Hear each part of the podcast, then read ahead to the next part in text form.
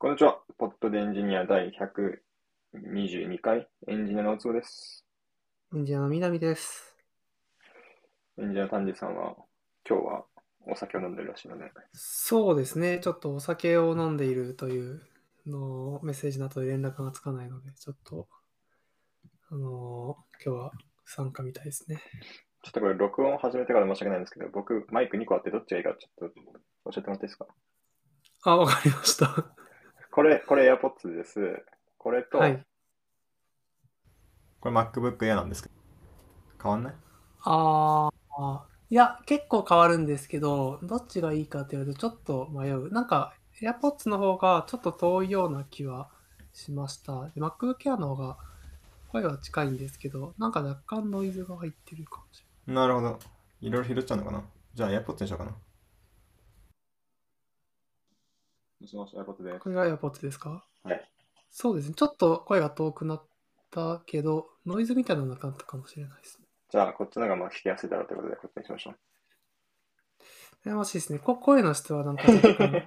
下がってるような気もしてて。じゃあこれもう一回 MacBook Air の、えーっと、リペア度合いを上げてみました。これどうですか？あー、あー、これがいいかもしれないですね。じゃあ、じゃあこれでいきます。そうなんです。新しい MacBook Air たがここにあるんですよ。あの、ちょっとその話をする前に一応あの、我々のこのポッドキャストのルールとしては、まあやっぱいつものコーナーからですね、え ー今週の買収です。まあこれ3分前にググったんだけど。なんかそうです、ね。あの調べてましたね。今買収でググったら、東芝再建の話がめっちゃ出てきますね。えーっと、なんか東芝ね、大変みたいな話はニュースでずっとやってる気がしますけど、そうですね。で、まあ、とりあえずヘッドライン見る、これ読むと、まあ、Yahoo ニュース今見てるんですけど、東芝再建、国内ファンドに優先交渉権、買収資金2兆円超を調達できるかが焦点にと。で、えー僕が今パーッと調べて理解したことで言うと、えーこの日本産業パートナーズ、えー JIP というところが、えー東芝を買収しようとしていると。なるほど。という状況で、その資金に2兆円必要と。あらまと。で、2兆円ってなんだよって思って普通に見たら、東芝の時価総額が今2兆円ぐらいみたいなんですね。なんで、まあ株式全部買うとっていうことなんだろうと思ってるんですけど。はい。僕も今同じニュース見てますけど、まあ、非上場化だから、まあ、市場に出回っている株式をま回収するっていう、まあ、そのための資金みたいな感じなんですかね。で、当然、その、キャッシュでそんなお金を持ってるはずはないので、その、まあ、どこから借りてくるだったり、どっかを、まあ、担保にするとか、いろいろあるのかもしれないですけど、とにかくその2兆円ってキャッシュをどうやって用意するかという話になるみたいですね。で、まあ、ファンドだからもともとそのいろんなとこから出資集めて、あの、運用して、まあ、なんですかね、そのファンドに出資してる人が、そのファンドがもし、まあ、うまくやってくれれば儲かるみたいな仕組みだと思うので、まあ、多分お金集めてくるっていうのは、まあ、そもそもそういうものかなとは思うんですけど、まあ、得意分野ですよね。あとは、まあ、それが仕事みたいな感じですよね。まあ、ただ、それでもまあ、額がでかいと大変だと思うので、さすがにと。そうですね。で、ここの、えーっと、この日本産業パートナーズというところが、じゃあどんなことをこれまでやってきたかっていう話で言うと、まあ、もともと、みずほ証券、NTT データ、ベインカンパニージャパンが出資して設立された会社と。えで、主な出資案件、これウィキペディア読んでるんですけど、えーっと、まあ、はい僕が知ってるところだけかいつまむと、すかいらーく。ー、え南さんがお好きなすかいらーく。ー、好きというか、まあ、昔、ちょっと働いていた、バイトをしていただけですね。はい。それから、えーっと、NEC BIGLOBE。これ、その、えビッグローブ別会社だったんですかね？よく知らないけど。それから、えっー、と、バイオ、ね、あの、ソニーのパソコン事業とか、まあそこら辺とかに、こう、いろいろ関わってたみたいで。ああ、てかパソコン事業、あの、ソニーが手放したみたいなの結構前に聞きましたけど、ここに売却してたんですね。どうやらそういうことなのかなと。はい。えー、はい。まあ、大変ですね、という。確かになんか結構そのいろんな企業の一部事業を買うみたいなのやってるんですね。NEC ビッグロームの方もなんか NEC 住友陣営からの離脱みたいな風に今ウィキペディア見てると書いてあるので、まあやっぱり事業の一つを別会社として売ったみたいな感じなんですかね。それは KDDI に売って売ってたんだ。知らんかった。えー、はい面白いですね。まあ、すいませんでした。意外とね。はい。今週の買収でした。はい。それからもう一個大事なコーナーがあるわけですね。えー今週の引退。これも、えーきコーナー化したんですね。いやもうなんかコーナーがあったらやりやすいでしょうと思って。まあさておき、まあ、調べましたと。まあこれで見ると、やっぱそろそろスポーツがね、あの、終わり始める時期なんで、えーっと、内海選手が、セブン、セブンじゃないわ、西武二軍投手コーチとして入閣と書いてますけども、そうですね。あのーまあ、野球、プロ野球っていうのは、まあ今、クライマックスシリーズとかやってるんですけど、まあそこではない。シーズンの方はもう終わっていて、で、結構引退表明してる選手とかが、まあ結構出てきていて、まあその中でもちょっと名前知られてる人で言うと、まあ内海投手という、む昔巨人にいて、あの途中で西武ライオンズに移った方が、確か引退表明は結構前にしてたんですけど、なんかその二軍コーチになるみたいなのが、ちょっとニュースになっていますね。それが昨日のニュースかな。昨日ですね最近のとして出てますね。はい。いや、でも、ちゃんと、ね、やっぱ選手とかやった後に、その後の仕事どうなんだろうってみんな心配な人もいると思うんで、なんかこういう事例がいっぱいあると、ちょっとあったかいですよね。そうですね。はい。それからインターネットパッと調べると、明石市長がい政界引退というのが出てきましたね。あ、正解は引退なんですね。市長引退ではなくて。なんかちょっとよく分かってないんですけど、僕もこれあの3秒しか見てないニュースだから、明石市長は、あのー兵庫県の明石市の市長ですよね。ちょっと僕も今、調べてみてるんですけど。ああ、なんか事件があったんですね。ちょっとあんまりこういう事件を掘り下げるのは我々の特色でないので、この辺にしといて。そうですね。まあそういうニュースがあったということで。はい。それから、えーっと、まあ、僕の好きなスポーツで言うと、あの F1 というのがあるんですけども、ここであの、あセバスチャン・ベッテルというドライバーがですね、あの今季限りで引退するというふうに言ってるんですけれども、あ、そうなんですねこ。れも引退表明はもう結構前、2、3ヶ月、2ヶ月ぐらいかな、前なんじゃないかと思うんですけど、えっと、彼はですね、まあ日本の鈴鹿サーキットが大好きと公言しているんですよね。えー、であのね。実は今週末というか先週末というか、直前のえ日曜日にに F1 鈴鹿でですね、えー日本グランプリがありまして、そこでやっぱり、まあ、ベッテルのファンもたくさんいて、いやー、すごかったんですよ。あの最年少、えーワールドチャンピオン記録を持ってるんじゃないかな、まだ多分。で、レッドブルで4連勝、4連勝ってあの、4年連続、4連覇ですね。したという記録を持っていて、いやー、すごいドライバーだったんですけども、まあ、もうそろそろ引退ということで、なんかすごいありあったかったですね。あの、ファンもすごい応援してたし、うん。あの、最後にね、あの、レース終わったタイミングだったかな。あの、無線でありがとうございますってこう日本語で言ってたりしてて、ドイツの人なんですけど、いえや、すごい良かったですね。ーはいはい。ああ、そっか。え、4連覇っていうのは今年含めて、今年なんかあい1位ですね、今調べたら。えっと、あ、それはフェルススタッペンですかね。えっ、と、あ、そう、レッドブルそうなあ、そっかごめんなさい。フェルスタッペンだった。間違えた。はいレッドブルだから。そう、V は一緒なんですけど、あの、ベッテルという選手、これは、えっ、と、もう、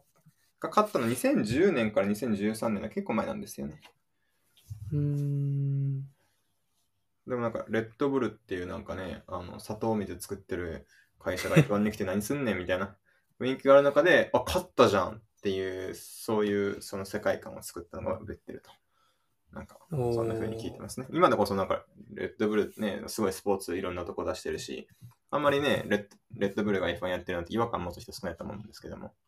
私はやっぱ車とか多かったですからね。うーん。今週の引退でした。いやー、いいですね。意外と毎週ニュースあるんですよね、なんか。そうですね。はい。世界動いてるらしいです。あとは、ああ、ちょっと時事時事からいいですか？時事というか、はい、一時ネタお願いします。えー宇宙飛行士の試験というのがある今やってるんですけれども、はい。あの一次試験を通過しました。あおおめでとうございます。りがとうございます。そっか、まだその話、これはそうなんでですすね。よ。そうなんですよね。あの、そうなんですよ。前回ね、ちょっと僕とターンジさんが来れなくなっちゃったんで、スキップしちゃったんで、ああ、そっかそっかそっか。そうですよ。確かに。いや、おめでとうございます。ご50人でしたっけ今？そう、50人に絞られたんですよ。おー。いや、すごいですよね。だから倍、倍率が、もう、何十何百とかですかね。今、80倍ぐらいですね。おー。まあ、僕がー、すごいですね。これまでに突破した倍率の中でも一番高いなって思ってるんですけ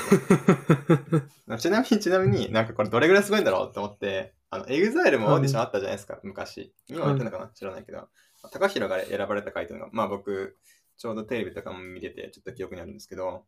あれぐらいすごいんちゃう？と思ったら、あの時なんか1万何千人応募してるらしいんですよね。ちょっと負けちゃったわと思って。いわゆるそうなんですね。そうなんですよ。人気ありましたからね、なんか。いや、すごいなと思いました。ちょっとエグザイルレベルではなかった。まだ頑張る。いや、でもすごいですよ。宇宙飛行士、はい。残り50人。いや、でもなんかしいですね。一次試験はすごい緊張してね、こういろんなもの調べてたりして、三次試験はあの宇宙兄弟とかでもすごく取り上げられる、宇宙兄弟も何巻分とかも使ってね、取り上げられるような部分なんで、結構こんな感じかなってイメージあったんですけど、実は二次試験ノーマークできちゃったなと思って、二次試験何も考えてなかったわって、もうちょっと今、あたふたしてるところです。確かに。いや、でも、いいですね。そこ、当選できるのもいいですし、もし突破できたら、その楽しい三次試験みたいなのもあ。ああ、そうですよね。いや、でも緊張するんだろうなと思って。まあ確かに、そうかもしれないですね。なんか改めてこういっぱい宇宙飛行士関連の本を買っておいたのでそれの二次試験の部分っていうのを読み直してるんですけど結構トリッキーなことしてくるやんみたいなあ、そうなんですね。ちょこちょこあったりしたのでちょっと大丈夫かなとか思ったりしてますけどまあ頑張りまうんすいやー、頑張ってください。いやー、すごいですね。はい宇宙飛行士でしたはい。あとはちょ買ったばっかの MacBook Air の話ですか？お、お願いします。MacBook Air 僕実は2回返品したんですけど。あ、そうなんですか？1回目はストレージのサイズを間違えていやでも後悔したくないと思って返品ボタンポチッと押して注文し直したんですよ。それはち小さかったかってことなんですか？あ小さすぎてでなんかまあ小さくてもいいかなとか思ってたらなんかストレージが小さいとあのー SSD が1枚しか入ってないと。で512以降にすると2枚入ってパラレルでリードライトができるから速度が一気に速くなるよっていう話があって。ああで、それ、いくつかベンチマーク見て、いや、辛いよ、これって言ってる人が結構いたので、まあ、一応、このエアも4年ぐらい使いたいなと思ってたので、まあ、そこー、でうん。妥協したくないなと思って、せっかくアップルさんが返品はいいよって言ってるんだから返品するかと思って、まあ、未開封のままだったらいいでしょうと思って未開封のまま返品して、新しいのが届いて、よっしゃーってパッカって開けて、エンターキーを押して次に進もうと思った瞬間にそれ、なんか JS 配列だったんですよね。ああ JS 配列。実質じゃん、これってなって。僕みたいなことやってるじゃないですか。いやー、その時めちゃくちゃテンション下がって。うん、もう、もう10年以上、その US キーボードしか触ってないから、指に合わないですよね。いや、そうですね。ってなんで、もう、スッと閉じて、それも、また返品して、やっと新しいの来た。だから今回はもう失敗しないように、もうついでに CP も上げときました。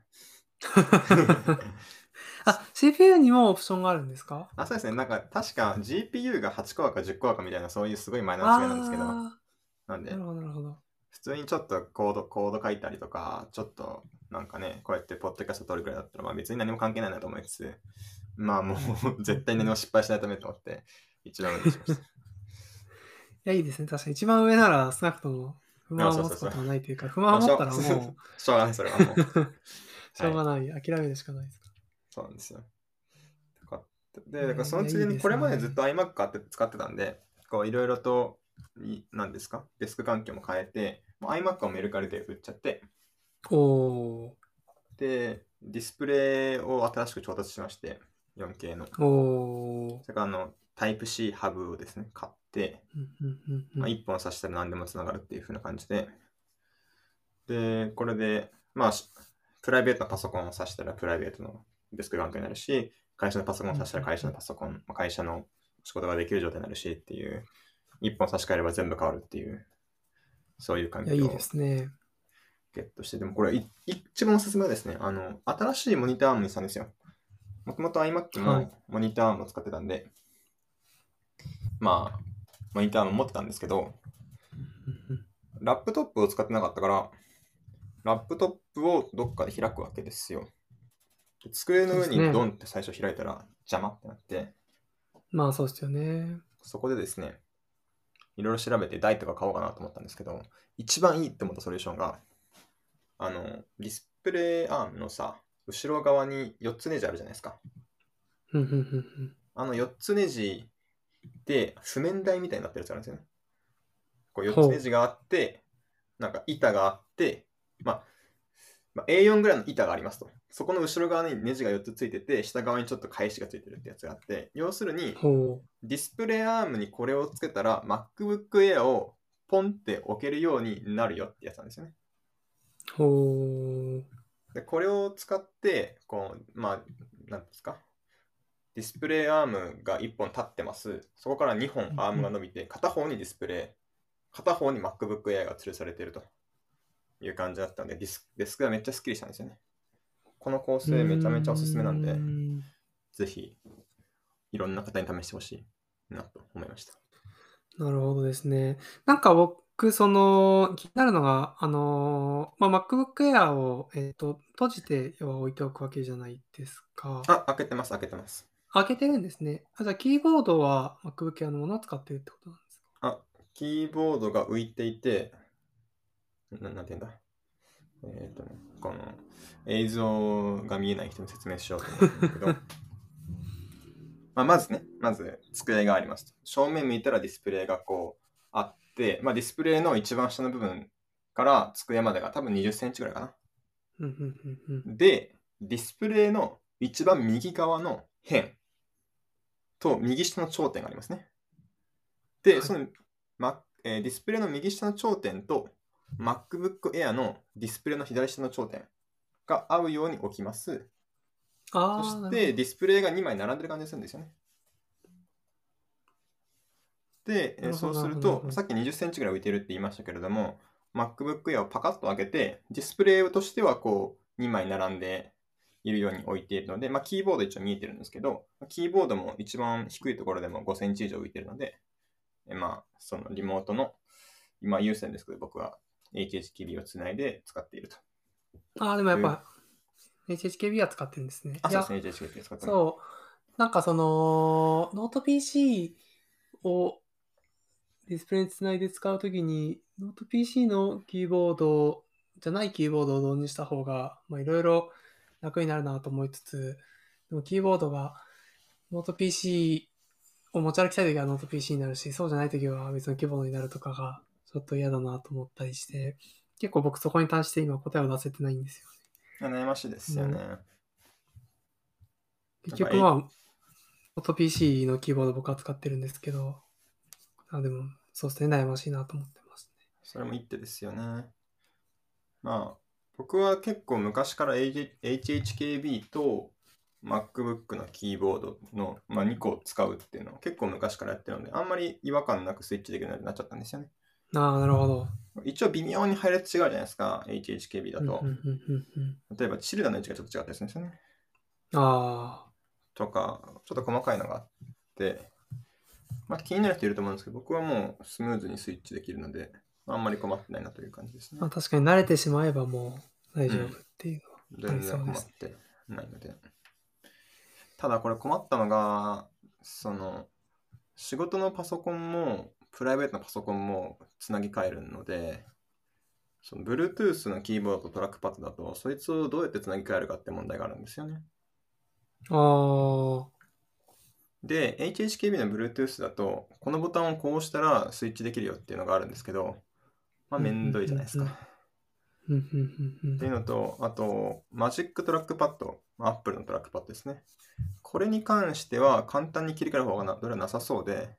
あ、そうなんですね。毎回電源入れ直して、MacBook の方から新しいトラックパッドつなぎたい、ポチこれって、いうふうにやってあげる必要があって、まあめんどくさいんですよね。確かにそれはめんどくさいですね。まあそこ両方とも優先にしておいたら、もうパソコンにタイプ C1 本プスって刺した瞬間に全て、まあトラックパッドもキーボードもうまくいくので、もう今は諦めて優先で使ってるんですけど、あちょっとここが、うん、悩みどころ。まあ、ちょっとぐらい優先あってもいいかって、まあ思いながら生きてます。あ、悩ましいですね、それは。悩ましいんですよ。南さんちはディスプレイ置いてるんですか？ディスプレイを置いてます。置いていますが、あの、ディスプレイアームとかを使ってなくて、だからあんまり凝った配置にしてなくて、ただ、最近結構それで困ってるので、困ってるんですか、あのそうなんですよ。いや、ちょっと僕、環境を作るとかめんどくさくて、あの、あんまりちゃんとやらないで生きてきてしまってるんですけど、あの、その結果、その、ノート PC に対して、ちょっと今横にずらした感じの配置にしていて、あのそうすると、なんか、ちょっと首を傾けながらキーボードを打つみたいな感じになっていて、結構多分それが原因で肩が凝ったりしてるんですよね。あそれ一番大きいメインのディスプレイか。あ、すみません。一番大きいメインのディスプレイが真正面にあるわけではないっていう構成ってことですか？そうですね。まあ、なんかディスプレイとノート PC っていうのは、なんかそれぞれ。20度か30度くらいちょっと角度がついてるみたいな。はいはいはい。で、左右に置いてるみたいなんですか？そう、そう、そんな感じです。なるほどなるほど。あ、で、ノートパソコンのキーボード使ってるから、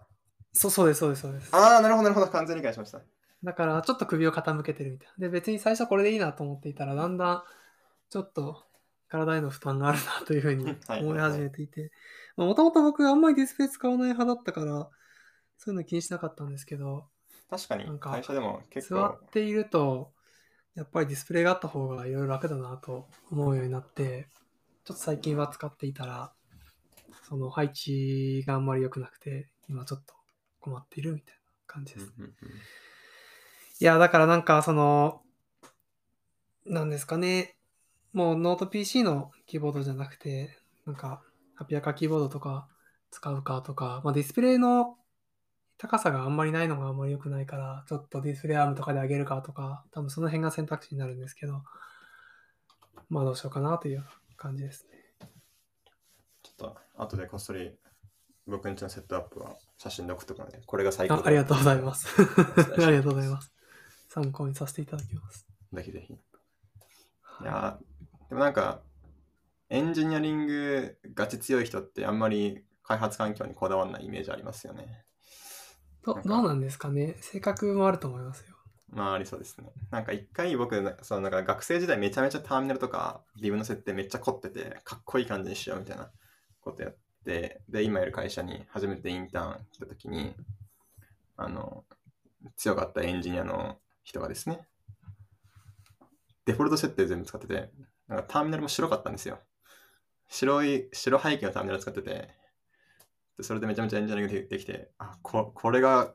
かっこいい人が、なんか工房で選ばず的だねっていう。で、ちょっと思った記憶あるんですよね。なんかそっから。どうなんですか？ねまあ、性格によると思いますよ。めちまあゃめちゃもちろん凝ってて、めちゃめちゃできる人も。まあ、それももちろんいっぱい見て見て見てますけど。はい、あでも僕最近新しい MacBook Air 買買ったので、なんかそれのセットアップのスクリプトをね、た久しぶりに動かすから、セットアップスクリプトわーって動かしてみて、で今回は Rosetta フリーでいこうと思ったんですよね。おおこれは絶対なしでいこう。そろそろいけるじゃろうって思ったら、Google 日本語入力に Rosetta がいるんですよね。ー。ああ、そうなんですね。そうなんですよ。で、まあ、僕、Google 日本語入力がないと、僕、ローマ字テーブルをカスタマイズしてるから、デフォルトじゃダメで。で、他にローマ字テーブルいじるやつだと、A とクとか確かいじるんですけど、まあ、課金したいほど困ってないしな、みたいな。うーん。と思って、結局 Rosetta フリーは諦めちゃったんですけど、なるほど。まあ、難しいです。まあ、しょうしょうがない気がしますね、今の話は。うん。はい。まあ、そんなはい最近のデスクセットアップ事情でした。はい。あとは、どれいきます？そうですね。あ、僕1個追加したやつが、じゃああるので、あの、その話をしたいんですが、はい。あの、圧縮アルゴリズムの話を、あの、僕、確か何回か前の、何回か話しましたね。あのそうですね、したんですけど、あの最近またちょっと、のあスナッピーか興味を持ったのが、あ、そうですね、スナッピーの話を前したんですが、119回でしてますね。はい。そうですね、そうですね。えっと、なんかスナッピーにちょっと立ち位置が似てるもので、LD4 っていう、あの、あそこアルゴリズムがあって、ちょっとそれが面白いなと思ったので、その話をできたらと思っています。お願いします。あの、で、これ何かというと、あの、そのスナッピーの回の時に確か僕 D スタンダードっていうのを紹介したんですよ。で、うんうん D スタンダードっていうのは何かというと、あの、まあ Facebook がなんか発表を2015年くらいにしたマスクアルゴリズムで、あのなんですかね。えっと、まあ、すごいいろんなバランスが取れていて、まあいいっていうふうに主張していて、まあ、スナッピーと同じくらいの速度、なんかそのオプションで圧縮速度と圧縮率のバランスを取れるようになっているんですけど、まあ、スナッピーと同じくらいの速さだったらスナッピーより圧縮率がいいし、GZIP と同じくらいの圧縮率にしたら GZIP よりも速いとか、まあ、結構その、それまでの、まあ、知られていた圧縮アルゴリズムどれよりもなんかうまくいい感じにできるっていうので、まあ、これ一本でいいみたいなのを押してるすごいやつだったんですけど、その D スタンダードを作った人が、その前にあの作って発表していたのが LD4 っていうもので、えっと、で、それは何が特徴的かというと、あのコンプレス、デコンプレスが早いっていうのがあの特徴なんですよね。まあ、その意味でそのスナッピーに立ち位置が近いんですけど、あのベンチマークとかであの LG4 の主張をしている内容で言うと、もうスナッピーよりもさらに速いみたいなことを言っていて、あの大体同じ圧縮率だったら、コンプレッションが1.5倍くらいで、コンプレッションが2倍以上速いっていうふうに主張していて、結構それが面白いなと思ったので、あの、今日ちょっとトピックに入れました。で、えっと、今、GitHub でその LD4、LD4 っていうページがあるので、まあ、そのソースコードを置いてる場所ですね。で、そこのリードミーを見ているんですけど、あの、デコンプレッションが本当にすごい速いっていうのが結構売りにしている部分で、なんか MemCPY が、えっと、だいたいあの 13GB パーセックくらいでそのデータをスキャンできるっていうふうに、まあそのベンチマークだと書いてあるんですけど、その、えっと、まあ、3分の1から半分くらいの速度、あの 5GB パーセックくらいでデコンプレスができるって書いていて、まあ、MCPI ほどではないんだけど、結構それと同じオーダーくらいで、まあ、かなり速いみたいなのが、ちょっと特徴になっています。で、まあ、スナッピーがそのさらに半分以下くらい、だいたい 2GB パーセックって書いてて、まあ、それも十分速いんですけど、まあ、より速いっていうのが売りですね。で、あと、あのーフォーマット、その、圧縮してるので、まあ、元々のデータっていうのを、その、この LD4 が定めたフォーマットで、まあ、エンコードして、まあ、表現してるわけですけど、それがすごいシンプルなんですよね。あの、結構そのあたり、あの、スナッピーにちょっと似ていて、あの、基本的に、えっと、まあ、繰り返しの構造みたいなものをうまく小さく表現するっていうことだけをやっていて、あのー具体的に言うと、えっと、スナピの回の時に、なんかオフセットとレングスで、その繰り返しの表情を見て、繰り返しの情報っていうのを表現できるって話をしたんですけど、まあ、やっぱり同じアプローチを取っていて、あのーなんですかね、えっと、もともとのその繰り返しじゃない部分っていうのはリテラルっていう形で表現をして、まあそれはもともとのデータっていうのはそのまま入っているんですけど、それプラス、えっと、オフセットとレングスっていうデータを、あの最初に1バイト4ビットずつに分割して、そこにオフセットとレングスのデータを入れているのと、それプラス、そこ、4ビットなので結局0から15までしか、まあ、価格のできないんですけど、そこからはみ出る部分は、の1バイトずつ255まであの表現できるデータをさらに足し込んでいくみたいな形で、あの長さの情報っていうのを表現してて、なんかまあ、ものすごいシンプルなフォーマットで、まあ、だからこそなのか、まあ、かなり高速っていうのがちょっと面白いポイントかなというふうに思っています。はい。パーッと話してしまったんですが、えっと、今の話で伝わりますかね？えーっと、僕は頑張ってリードミーを一緒に追いながら頑張ったんですけど、MEMCPY がそもそも僕分かんなかったんですよ。これ要するに、あの、コピーコマ、コピーするだけ。あ、そうそうです。メモリのコピーです。そうはいそうです、そうです。あの、C 言語とかで、あのー基本的につメモリコピーの時に使う関数だと思ってもらえばよくて、はいあ。のーまあ、基本的には、本当にただデータをコピーするためだけに使うものなので、まあ、はい。十分に高速であることを人々は期待して使っているものですね。で、だから、その、まあ、これ以上早くはならんやろっていう理論値みたいなものだと思うんですけど、そでそうですね、そうですね。リード見てると、レイシオって書かれたテーブルがあるんですけど、まあ、レイシオ圧縮率というか、なま、何倍圧縮できるかってことだと思うんですけど、で当然だから MEMCPY だと1倍、つまりあのデータ量は何も変わってないっていうことですよね。そうですね。っていうのがまあベンチマークとしてあって、で、そいつが13ギガパーセックで読み書きできる。はい。で、えーっと、じゃあこいつだったらどうかっていうと、その、この LZ4 だと、13ギガは当然出ませんが、5ギガまでは出ると。そうですね。で、コンプレッションが 5GB パーセックですね。なんかデコンプレッションがそうかそうかそうか。やっぱデコンプレッションの方が圧倒的に早いんですね。まあそりゃそうか。そのそう、そうですね。あのー、アシカアルゴリズムは基本的にそうの傾向が強いです。で、えっと、まあ、なんか、もちろんアルゴリズムにもよるのかなと思うんですけど、先ほど言ったような、その、繰り返しの構造をうまく表現するっていうようなものっていうのが、まあ、大体みんな同じアプローチをとっていて、あのーなんか LG77 系みたいな風になんかそのグルーピングされることが多いんですけど、なんか結局その共通してる部分っていうのをあの見つけてくることができれば、それを小さくエンコードできるみたいなアプローチなんですよね。で、その共通してる部分を見つけるっていうのが、まあそんなにその自明じゃないというか、まあ、結構計算負荷が高い部分で、あのーまあ、スナッピーとか AZ4 はうまくサボってるんですけど、それでも、あのー今見ているデータがどんだけ連続しているかとかをチェックしたりとか、そもそも共通しているデータの始まりの部分みたいなのを見つけてくるみたいなことをやらなきゃいけないので、やっぱそこに時間がかかるっていうのが圧縮するときの話で、逆にその展開するとき、デコンプデコンプレッションのときって、あのーそういううまく見つけるみたいなことやんなくてよくて、その埋め込まれている繰り返しっていうデータがあったら、その繰り返しをそのまま MCPY すればいいだけなので、あのーまあ、やることがあんまないんですよね。だから、まあ、デコンプレッションの方が基本的に早いことが多いだと思っています。はい。で、この LZ4 のこのリードミー読んでると、スナッピーより全ての値が良いですね。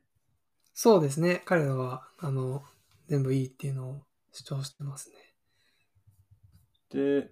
対して、まあ、G スタンダードは圧縮率をすごい頑張ってるって感じなんですね。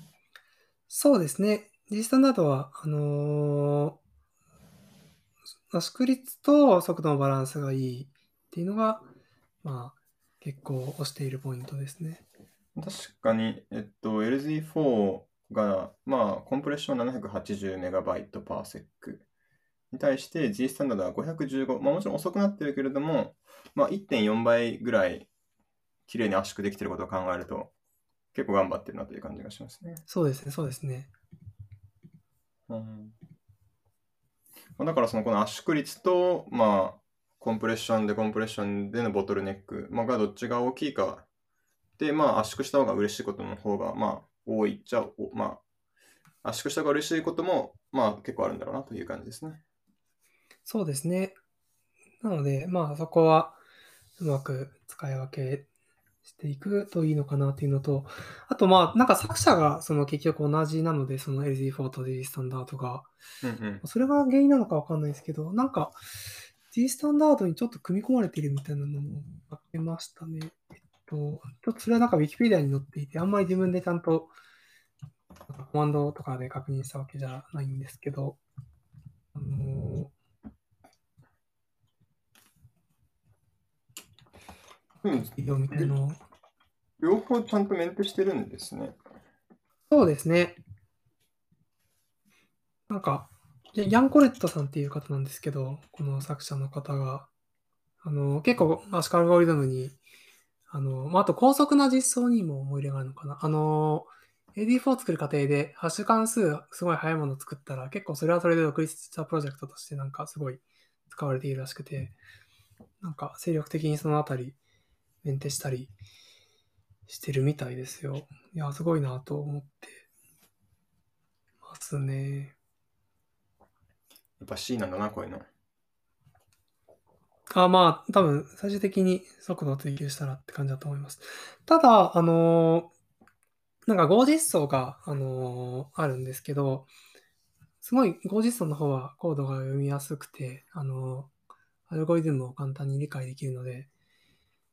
もし興味がある方は、合実装の方をあの見てみることをお勧めしますね。なるほど。あ、てか、あ、フォーマットは本当にすごくシンプルなので、あのーフォーマットに関してはフォーマブロックフォーマットっていうのを記述したドキュメントがあって、そこをざっと見てから、オーディスを見てみると、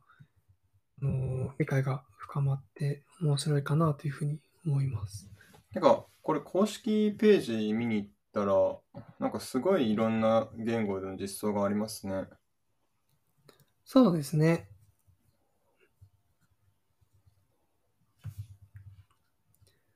まあ、多分バインディングのものも結構あるのかなとは思うんですけど、その C、えっと、C とか C プラで、まあ、あるいはまあ、最近だと Rust とかも含めて、あの、ビルドして、そのライブラリとしてリンク可能なオブジェクトファイルができるので、まあ、それをその別の言語で、まあ、ラップして使うみたいな。まあ、Ruby とか Python とか結構そういうの簡単に書けるので、まあ、割とあるかなと思います。有志がやってるパターンが結構みたいですけど、あの公式ページ見たら、そのあバインディングのやつと、えっと、インプリメンテーション別セクションで書いてあるので、このインプリメンテーションの方はどうやら全部それぞれ実装してあるんじゃないかなとちょっと見てるんですけど。あそうですね。えっと、公式ページの方の、あの、 Interoperability for ports and bindings は、あの、両方ですね。えっと、ちゃんとそのスペックというか、まあ、スペックか、を満たしている、その、なんですかね、移植の実装とバインディングの実装が、まあ、一例になっていて、もう一つの方はカスタム LT4 インプリメンテーションなので、なんか微妙にコンパティブルじゃないものっていうのがこっちになってるまあ、どっちもすごいたくん。さん数あって、いや、すごい、人々は、なんか頑張って、実装を用意してるんだなっていうのを感じますね。なるほど。へえ。すごいですね。しかも圧縮とか一回フォーマット決めたら変えづらいだろうし。そうですね。まあ、いやバーねやっぱでもこの、このひ作者の人のモチベーションがすごいなっていうのは、ちょっと、あの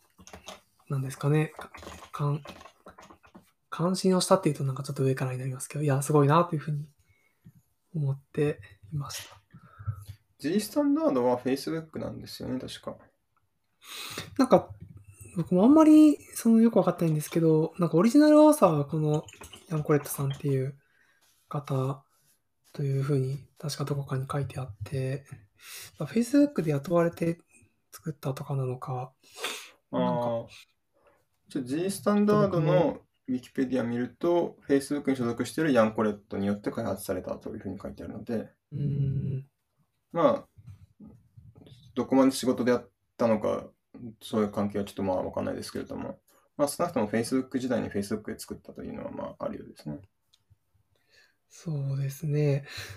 そうですね。あの、今、 LinkedIn のページを見つけたので見てるんですけど、LinkedIn が見つか2015る年から、あの、Facebook で data compression expert をやってるらしいので、多分 LD4 とかやっていた、LD4 が2012年とかなんですよ、発表したのは。だから、そういうのをやっていた実績を買われたのか、まあ、ちょっと別経路かわかんないですけど、雇われてから、あのー、G スタンダードは発表してますね。もしかしたら G スタンダードとかプライベートプロジェクトでなんかやってて、そこを Facebook に丸ごと買われたとかかもしれないですけど。データコンプレッションエキスパートってすごいですね。なんか、いや、面白いですよね。こんなポジションあるのかっていう。ね。へえ。なるほど。すごいってことは分かっそうですね。た。はい。っていうちょっとアシクアルゴリズムの話でした。い最近圧縮にお熱な南さんでした。や、すごい、すごいなと思って。あとなんかすごい、あのー、LD4 とかは本当にシンプルなので、なんか自分でも適当に、んなんか仕様を決めてとかできそうだなっていうのはちょっと面白そうなポイントだなと思あ。ちょっとそのカスタマイズしがいがあるっていうか、なんか、そうですね。ちょっとできる余地がありそうだななっていう。そうですね。ちょっとち50ょっとにするにには難しそうですけど。あ、はい。50層聞きたいんですけど、えっと、LG4 の50層、公式というよりは有志でやった人がいるんですかね、おそらく。そうですね。で、ちょっと読み方わかんないですけど、どれ読んだのか聞いておきたくて、この、えーっと、ピエール C さんがそうそうですね。そのその方のものです。その方のものを僕は目を通しました。一応そのこれが、あの、ちゃんと、なんですかね、まあ、リファレンス実装と、まあ、コンパティブルなものになっていて、であと、あのーこちらにコントリビュートしてる一人に、クラウスポットさんって方がいるんですけど、クラウスポットさんって人がなんかすごくて、あの、Go で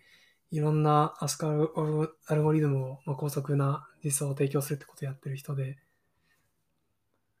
この人もすごいなと思ってるんですけど、まあその人もちょっとコントリビュートしてるらしいので、まあ、多分結構クオリティの高い実装になってるんじゃないかなというような、あの、想像をしてます。ほうほうほうえもう一回その方のお名前が？えっと、えっと、クラウスポットさんっていう、あの、だ。っていう、あクラウスポストさんか。なるほど。あのーなんか、パラレル GZIP5 とかで調べると、あのーこの方の実装が見つかったんですけど、結構面白くて、なんか、スタンダードライブラリーで提供されているものを、あのー同じインターフェースで、でもより高速に実装し直してる人で、だから基本的に Go ってそのスタンダードライブラリーで GZIP とか、あの、DLib とか、そういう主要なアルゴアルゴリズム提供されてるんですけど、まあ、それをなんか再実装してるみたいな。で、まあ、ついでにちょっとその、パラレルで動かせ、あ、そのマルチコアを使ってうまく圧縮できる、なんか GZIP 実装とかも提供したりしてて、いやこの方もすごいなと思って。こんな人も、まあ、コントリビュートしてるぐらいだから、すげえなと。そうですね。あの、ある程度高いクオリティになってるのかなというふうに思っています。なるほど。読むか。宇宙飛行士の試験が終わったら。そうですね。宇宙飛行士の方全力でお願いいたします。ちょっと圧縮アルゴリズムに詳しいことが、ちょっと採用に寄与するかどうかちょっと怪しいかなと思ってる。そうですね。いや、いろいろやりたいんですけど、なんか南さんが教えてくれたやつ、あの、コードクラフターズとかもやりたいんだけど、いや、でも、宇宙飛行士、宇宙飛行士を全力でお願いいたします。頑張ります。はい。じゃあ、まあ、時間もそろそろはい。いろいろ来てるんで、こんなもんですかね。はい。はい。第122回、ポッドデンジャーでした。ありがとうございました。ありがとうございました。